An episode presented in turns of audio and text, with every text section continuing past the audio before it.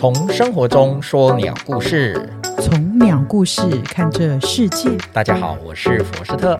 大家好，我是莉莉安。欢迎来到佛斯特说鸟故事。大家好，我是佛斯特。呃，今天呢，来为大家介绍一本书哈。这本书呢，呃，当然里面跟鸟也是有一些许的关系。这本书名是《下一场人类大瘟疫》，呃，副标是“跨物种传染病侵袭人类的致命接触”。呃，出版者是漫游者，出作者是大卫奎曼，翻译蔡承志。他的出版日期是二零一六年的二月，页数总共有五百六十页。为什么要做这一本书的介绍呢？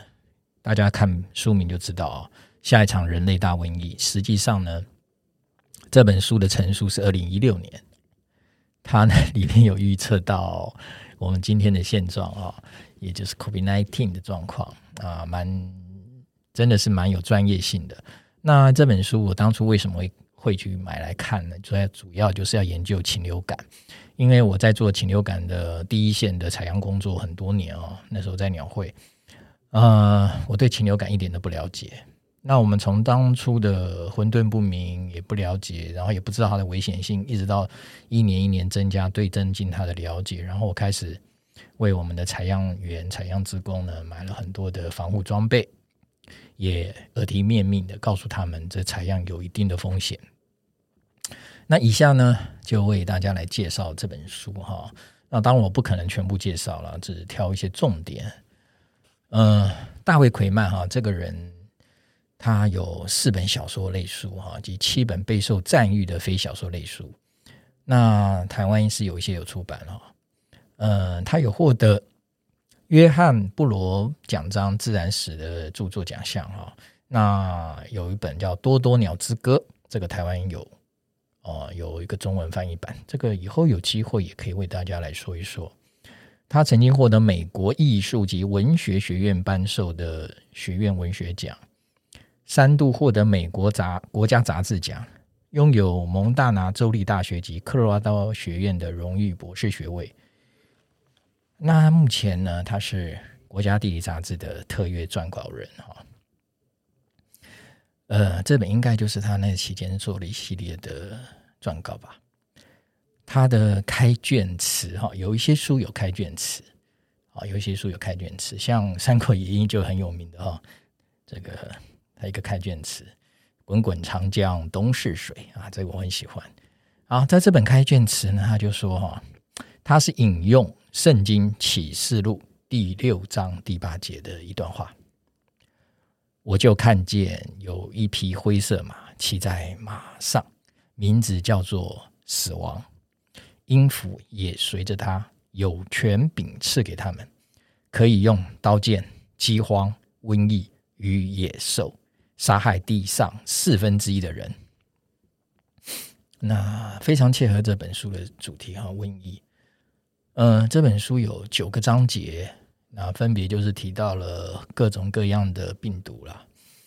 嗯、其中我们要讨论的是第三章，会有一个重点讨论，就是疟疾是怎么来的啊？它的标题是“凡事都有个开源头”哈，疟疾是怎么来的？凡事都有个源头。其他呢，他有提到一些我们都没有听过，像亨德拉病毒。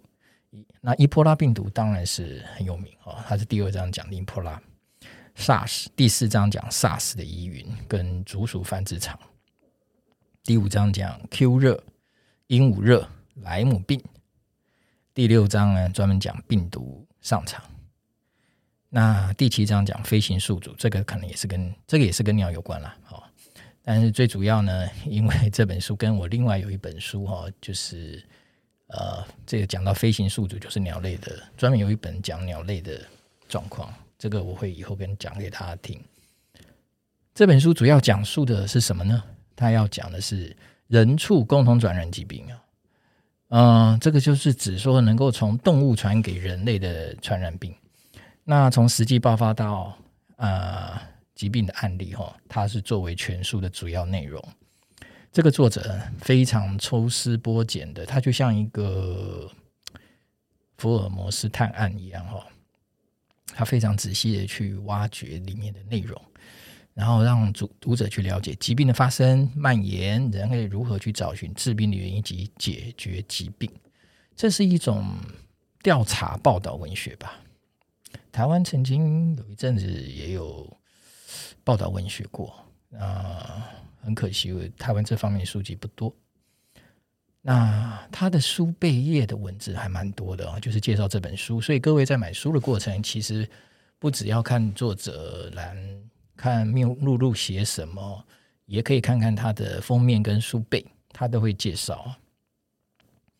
他提到，在人类族群稠密且快速旅行、频繁交流的时代，新型疾病有可能不到几个小时就传染全球。不过，它会从哪里开始？如何起步？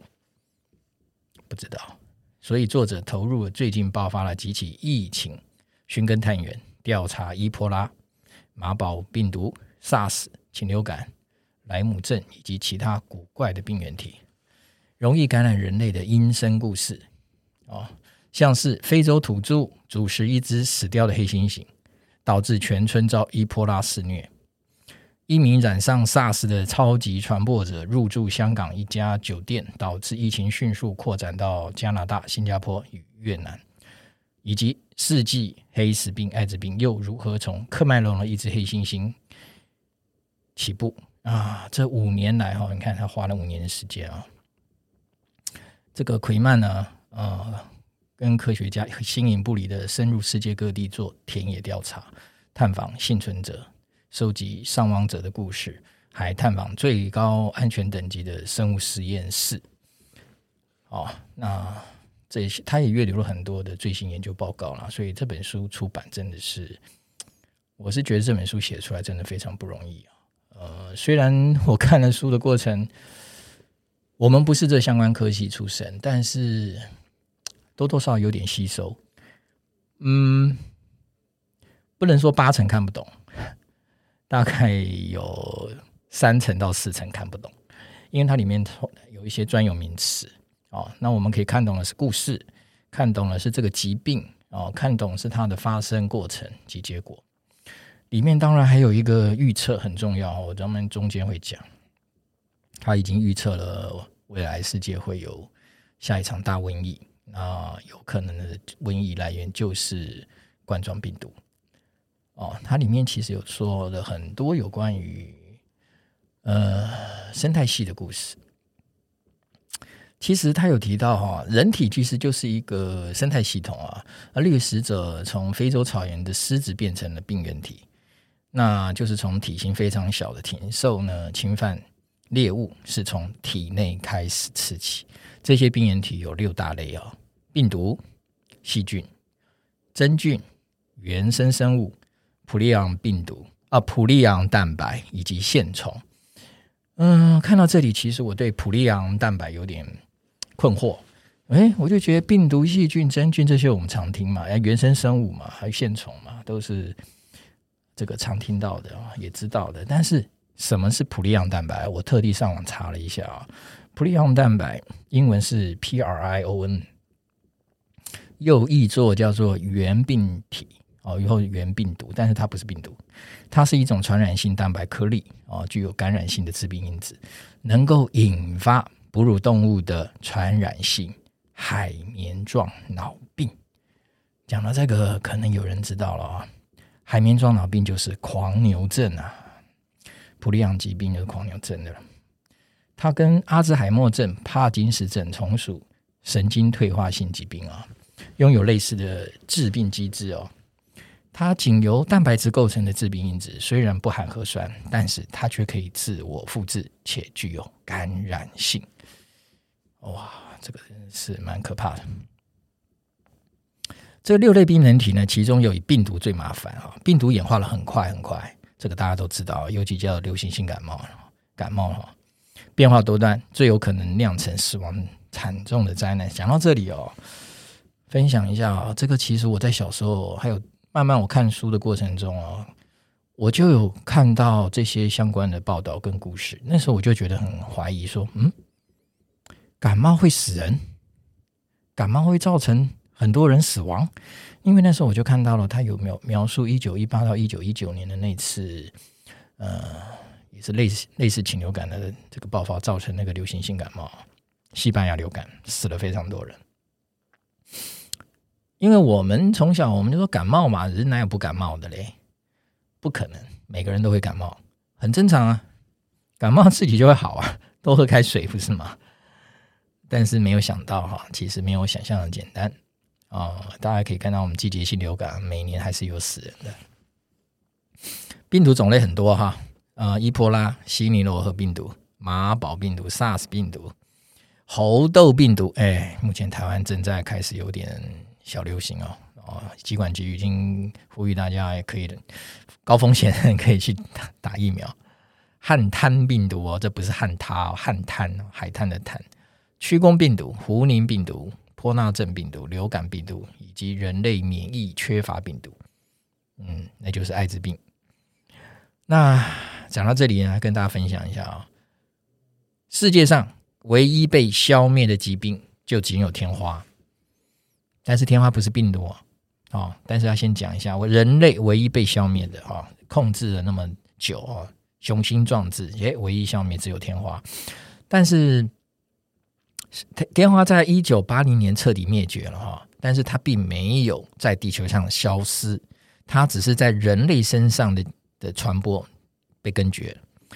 那在一九八一年呢，只仅有美国、俄国、英国、南非这四个国家的呃这个最高等级实验室拥有天花病毒的样本还保留着。那过了三年啊，一九八四年，南非跟英国销把它销毁了。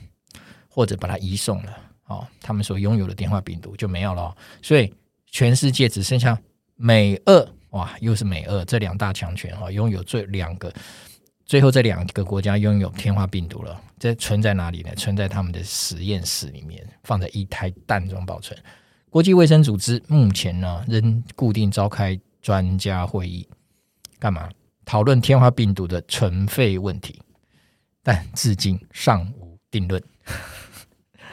所以各位，地球上还有天花病毒，但是没有在人类传播而已。他们就是怕，可能还会再传播。病原体其实，因为其实哦，我们在做禽流感的过程中哦，我常常也会碰到有人问说，为什么有时候爆发，有时候不爆发？这个是牵扯到病原体哈，它的一个生存模式，它并不是经常会爆发，而是实际上它长时间潜伏的。那他们也不是刻意要躲藏，他们是栖息在他们喜欢或偏好的地方，那也就是宿主体内。你看，所有的生物其实都一样，这样能够带来它生存与繁殖的机会。那这些天然的宿主们长期庇护着病原体，本身却不会发病，或者是它只有带轻微症状。那对外来对外界来讲呢，这些疾病的话啊，就像我们看到，哎，消失了，不见了，所以我们就以为它不见了嘛。那就是进进入一个叫做爆发休止期。那这个时候，病毒想要潜藏在宿主的体内，不让人家察觉呢，最佳的地方其实就是生物多样性高、生态系统比较不受干扰的地方，因为那边比较好躲哦。所以，好，翻过来，我们回来看哦，扰动生态系统，疾病就会浮现。你就把它想象。你去摇动一棵大树，总是会有一些落叶掉下来。那他在这个，他们在这个，呃，他们这个学界呢，就叫做溢出事件啊，病毒溢出了啊，叫溢出事件，很常见嘛。哦，其实，在所有新兴的传染病中，来自野生动物的人畜共同传染疾病呢，啊，是对全球公共卫生造成最大危害，而且是目前看来是日益严重哦。百分之七十一点八就是源自于此，那其他呢，则是来自于我们驯养的动物啊，养的动物。那这个书里面，他用粗黑体字哦，粗黑加粗，黑体又加粗哦，告诉你这个很重要啊，说说明说，让我们密切注意野生动物。当我们包围野生动物，把它们逼到墙角，消灭它们，吃掉它们，这个时候，我们也会染上它们的疾病。同样的哈，人类的疾病也会传染给动物啊，造成他们的生存压力与危机啊，这都是相互的嘛。这个呢，有一位知名的病毒学家哈，这个是他们那个学界知名啊，其实我们也不知名啊。史蒂芬·莫斯说，病毒没有移动能力，但是有些病毒却已经环游了全世界了，因为他们搭便车。嗯、呃，这个其实有一部电影可以说明这个哈，这个就有一部美国电影叫做《全境扩散》，我非常推荐哈，在这个疫情肆虐的现在哦，大家可以去再看一部这部电影。全境扩散，它就是在讲病毒的事情，写的拍的非常的写实。那好，所以这个未来的疾病啊、哦，在公共卫生来讲，这个公共卫生已经变成是一个很重要的显学了、哦。公共卫生专家、专官员跟科学家高度关注的事情是在二十世纪哦，大家最害怕的是什么呢？是艾滋病。那其实他们也很清楚啊，这样全球性的卫生灾难不可能只有艾滋病，所以呢，在当时呢，一些学养丰富的公卫专家们啊，就谈论起了下一场大灾难哦，是躲不掉的哦。他们早在一九九七年哦，你看看二十多年了，二十六年是不是？有十一位深受敬重的感染流行病学家呢，就共同做了一次公开的演讲或发表。后来这边他有出版书了哈，他们在其中列了一些判断准则，据此筛选出最有可能在下一波引发新型大流感病的病毒类型。当时呢，就有一位匹兹堡大学公共卫生研究所的所长哈，他叫唐纳克伯唐纳德伯克。这位学者呢，他就特别举出冠状病毒，冠状病毒应该被视为对人类健康的重大威胁哦。因为他说这些是具有高度演化能力，而且业经证实有能力在动物族群中引发流行病的病毒哦。所以你看看到现在啊，非常不幸被他言中，COVID-19 就是冠状病毒。所以这些专家们真的是学有专精，很厉害。那这本书的第三章啊，就是要提到疟疟疾。我们现在要谈谈疟疾啊。在众多传染病里面啊，其实疟疾的历史非常的悠久啊。嗯，在化石里面就其实有找到，在三千多年前的琥珀化石里面啊，就发现有一只蚊子嘛，哈，有蚊子，然后就带有它里面就检测发现里面其实竟然这个疟蚊子里面竟然有带疟原虫的病原体。好，你看看。他这里面就写啊，很很很很很有意思。它里面其实有写到数学。其实为什么我一看到数学这个东西呢？我觉得蛮有兴趣，因为我很早期有看到一本叫《大自然的数学游戏》啊。这个我们以后可以跟大家来谈一谈。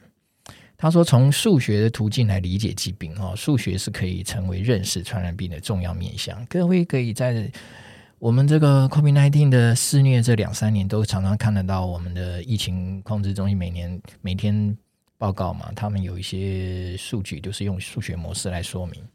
哦，他说以麻疹为例，麻疹呢的病因是一种叫副黏液病毒，哈，它表现是一种呼吸道感染，通常伴随着皮疹，发病之后会很快消失。那流行病学家已经体认到，麻疹病毒就像其他病原体，也有宿主族群的最小群落数量门槛哦。低于这个临界值，它就没有办法长期存续哦，并成为反复出现的流行性传染病哦。这个数值非常重要，就是叫做临界群落规模。那他们研究发现，麻疹的临界群落规模落在五十万人左右。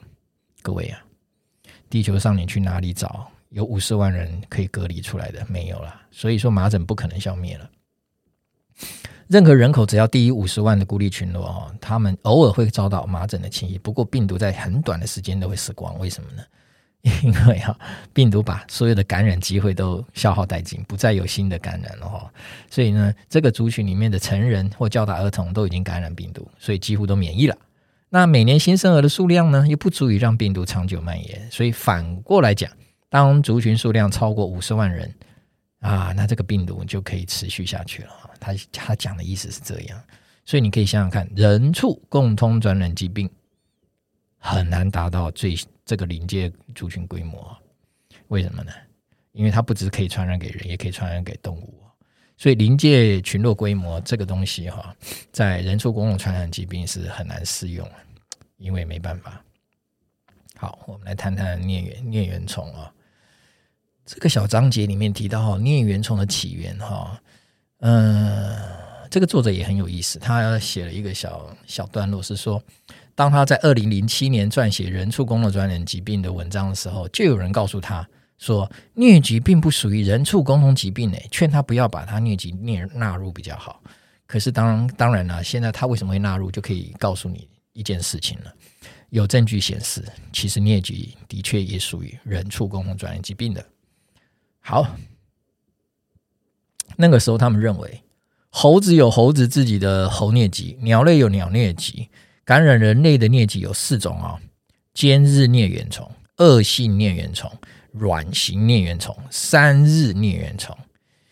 疟疾这种生活史非常的复杂哦，它经过很多次变态，出现不同的形式。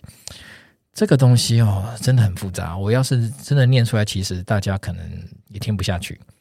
啊，我是建议大家哈，如果真的有兴趣啊，去上网 Google 大神查一下疟疾疟原虫它的这个生活史哦，这个真的是很复杂，我看了也都很头痛。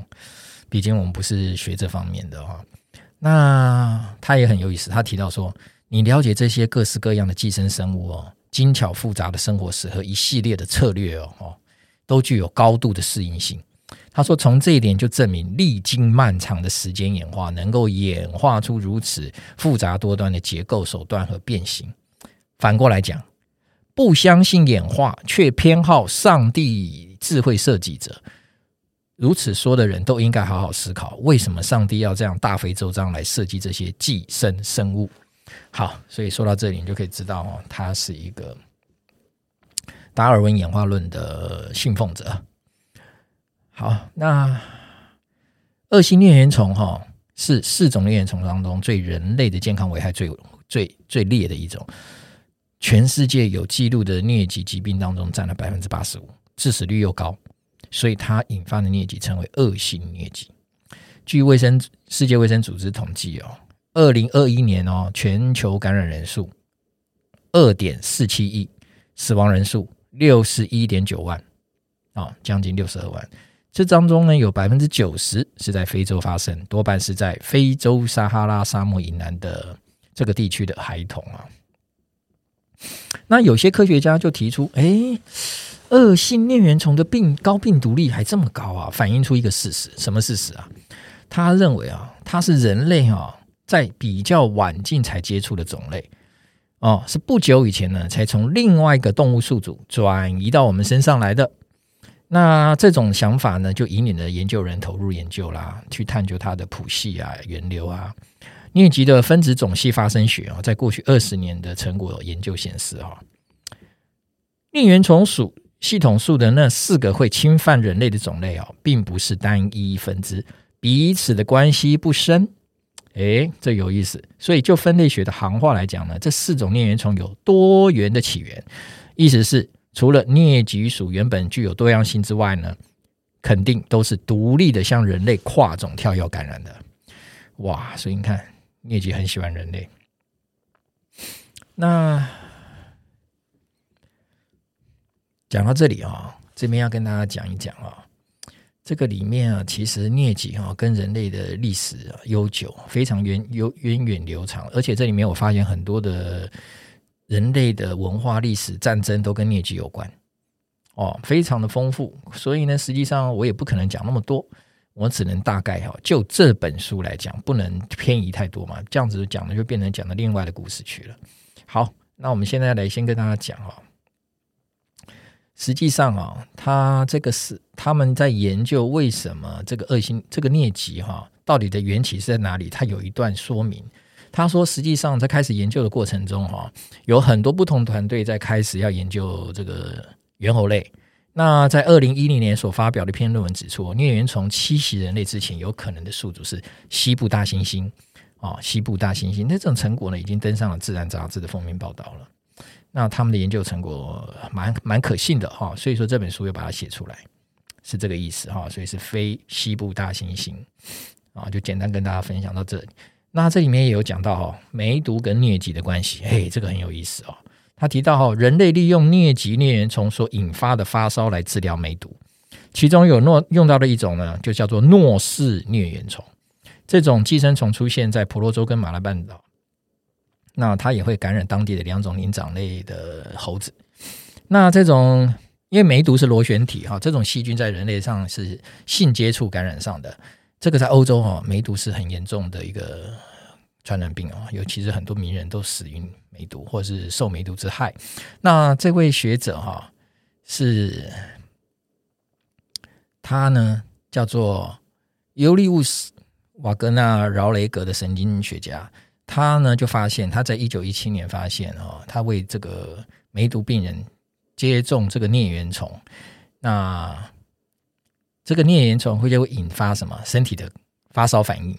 那这个高烧反应呢，反而就造成这个控制了这个梅毒的这个螺旋体，就杀死梅毒螺旋体，然后他再来反过来再治疗疟疾，哦，是这样子来控制疟疾。他因为这件事还获得诺贝尔医学奖哎，各位，其实哦，后来我发现啊。查到资料显示啊，为为了治疗疟疾或控制疟疾，前前后后好像有五个人得到诺贝尔医学奖。这位是一个，那还有一个最近的哈，可能就是中国那位屠呦呦啊，用青蒿素来治疗疟疾啊。好，啊是这样子的哈，他说哈，因为梅毒螺旋菌对温度相当敏感啊，当温度明显高于九十八点六度，哎，螺旋体就无法存活了哈，是这样的意思。九十八点六度是多少呢？相当于三十七点多度啊。那我们现在人的正常体温是三十六点六，也就是说，差不多相升高一度就可以了。哦，是这样子的啊。OK，但是现在哈已经不是用这种治疗法了，因为这个方法很危险。嗯，后来研究发现会导致百分之十五的死亡，百分之十五患者死亡，所以目前停用。而且现在治疗梅毒又用一些抗生素了哈。那现在讲讲啊，那个台湾早期哈，其实疟疾很严重哦。在清朝，很多官吏跟士兵把这座台湾把台湾岛当做瘴癘之地哦，瘴癘之地。各位听下这个名字就知道。实上，我看到一些文献哦，那些那个清朝的士兵阿兵哥很不喜欢来台湾，非常害怕，因为那个时候他们很清楚哦，十个阿兵哥来，大概只有三个能够回去，其他都病死了。日本人也是啊，日本人当时攻打台湾，尤其是牡丹社事件，他们那时候就是死亡。死亡率很高，病病死的比战死的还多，多非常多哦，就是这样。所以日本人在据台期间啊，就开始有心的要控制疟疾。他们在一九一一一年哈，从那个呃夏威夷哈，美国夏威夷那时候不是美国哈，从那个夏威夷就引进了清江鱼啊，这一种很小型的淡水鱼带回台湾。他就是用这个清江鱼啊，喜欢吃绝吃蚊子的幼虫绝绝哦。用这个方法来控制，啊，当然还有对人的方法来控制了哈。但是他们的控制效果很好哦。我看他们写的数据哈，显示哈，从一九零六一九零六年人口有两百九十九万，一直到一九三零年人口增加四百二十七万，然后一九零六年疟疾死亡人数是一万零多少人？一万零五百多人。到一九三零年只有两千八百四十四人疟疾死亡。哦，所以每万人平均死亡率从三十五点四下降到六点七，哦，这个成效很很好。那再来看看台湾国民政府光复初期的总人口是六百万，这个是从网站查到的啊。其中约有五分之一有人口有感染疟疾，所以你看又上升了啊，疟疾又上升了。为什么？因为日本人撤退回去了，那国民政府对这个经验不足。那从一九四六年，国民政府开始投入疟疾防治。能够扑杀扑灭疟疾重要的原因在于杀虫剂 DDT。那个时候，组织喷射队啊，把 DDT 水溶性啊、水溶液呢，这几桶放在脚踏车的货架上，然后就发往各乡各镇啊，对家的墙壁、家具进行喷洒。所以在一九六五年呢，WHO 呢正式将台湾列为疟疾根除地区。各位，DDT。DDT 很麻烦啊，DDT 你可以知道，我们现在其实全世界都已经禁用了，因为后来发觉它对鸟类、对鱼类非常不利。那在鸟界，尤其最有名的就是美国的白头海雕。白头海雕跟那个游隼体内有高含量的 DDT，还造成它们很严重的这个呃，尤其是蛋不能孵化，哦，这个体内含毒素。那这边有一本很有名的书叫《基金的春天》哦，Rachel Carson 女士所写的《基金春天》，就是在写 DDT 的事件啊，所以后来都禁用了，DDT 都禁用，可是全世界没有禁用，在非洲国家还是有保留着，让它来防止疟疾哦。但是呢，在悠久漫长的历史过程中，人类对抗疟疾呢的生存竞争方式，他自己其实有一套方式哦，就是让自身发生什么抵抗疾病的改变的基因改变，去抵抗这个病原体，来降低感染疟疾的风险。来，我讲到这里哦，我不知道是不是有点绕口，反正就是意思是什么，人类自身有产生一种突变去对抗疟疾，那这个东西。就是我们现在的风土病，就是我们人类的遗传性疾病。这种病叫做什么？有几种？一个叫做地中海型贫血，哦，地中海型贫血。还有呢，就是我们台湾客家人常会得，叫做蚕豆症。各位应该有没有听过蚕豆症啊？蚕豆症人不能吃蚕豆哦，啊、所以地中海贫血跟蚕豆症人，他们是因为血球红血球有产生一些基因的变异缺陷。这种人呢？他们是可以抵抗疟疾的哦，可是他们其实上又是一种病啊、这个很有意思啊、有一本书啊、叫做《最衰者生存》，哎，这本书也很有意思，有机会跟大家讲一讲。好，那今天呢，最后讲到这里，其实里面连这本书里面讲了很多有关于生物学的 DNA 啦，什么分子生物的观念啊。那最后再跟大家介推荐一套书，叫做《观念生物学》这一本书呢，天下文化出版的，一共有四本。它对我去理解这四分子生物这边细小的这种细胞啦、基因啊，有很大的帮助。虽然我也常常看了又忘，忘了又看，可是呢，反正就摆在家里了，随时有需要就拿来看一看。在这边推荐给大家啊，这本书好像已经不知道有没有绝版，但是图书馆一定有哈。《观念生物学》。一套四本，好，以上呢就把这些这本书很简单的概念啊，病毒、疟疾介绍给大家。好，我们下次见，拜拜。